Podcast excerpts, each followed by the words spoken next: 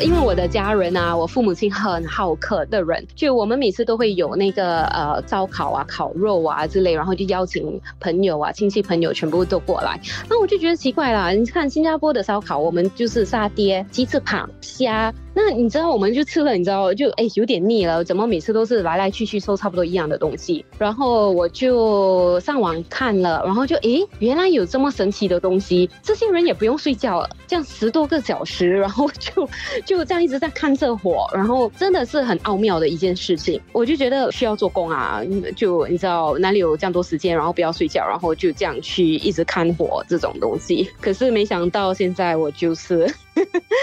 全职在做这个，说真的也是睡不了，因为我这个厨房是挺小的，然后也是温度挺高的，因为你也是要每次看着那个火，你加木的时候那个火的温度就会变低，然后你加木了，它开始燃烧了，然后又火又变大了，就温度调高了，所以这时候你就要去一直去监督它，然后不要给它温度弄得太高或弄得太低，因为这个也是对肉的的技巧呢是很重要的。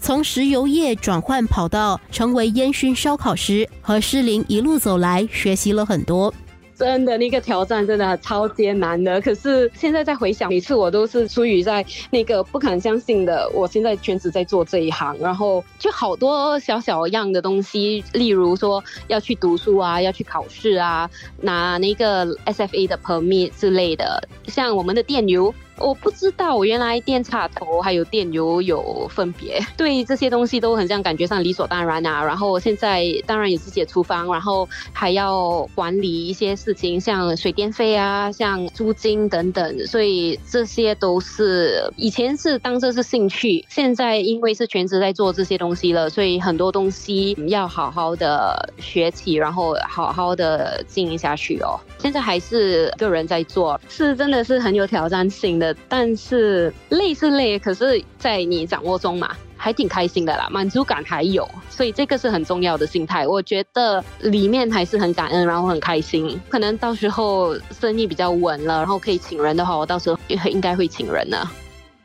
虽然目前还是一个人包揽大大小小的事，但他却很知足。之前因为我比较做的是 business development 嘛，现在的满足感其实我很容易满足的一个人啦。你知道你的顾客然后跟你讲说，哦，Jace 你的肉真的真的太美味了，我的孩子都很喜欢。那对我来说，你知道小孩子呢是不会骗人的嘛，就觉得很荣幸。然后没想到说我这个人不会烹饪，也没上过烹饪学校，烟熏到这种的肉，然后给人家品尝，然后他们还挺喜欢。之类的，我都感到很满足了。能参与今年的新加坡美食节，诗玲觉得很荣幸。非常荣耀，所以我就觉得哇，你知道身边的人啊，还是在美食界的人，全部都是很资深、很有很有分量的那些厨师，然后我就是一个小芝麻在这里，然后呢，就自己本身也不会煮啊，也不会烹饪啊，然后唯一的东西我会煮的就是呃烤肉，还有就是玩火，然后就是烟熏肉之类的。其实通常人家刚刚开始做烟熏的时候，是不会选择做牛。牛腩的，因为牛腩这一个部分呢，最难掌握的一个肉类，因为它很大块，然后肉呢的这麻色是两块在一起的，所以很硬的一块肉，很难把这一块这么硬的一块肉呢，把它融化到溶解到一块很软的，然后又有很多汁多汁的肉，我就花了很多时间。花了几个月，浪费了很多肉进步来调整。我对我的牛腩很有把握。说到新加坡的美食文化，诗玲认为吃就是一种凝聚大家的方式。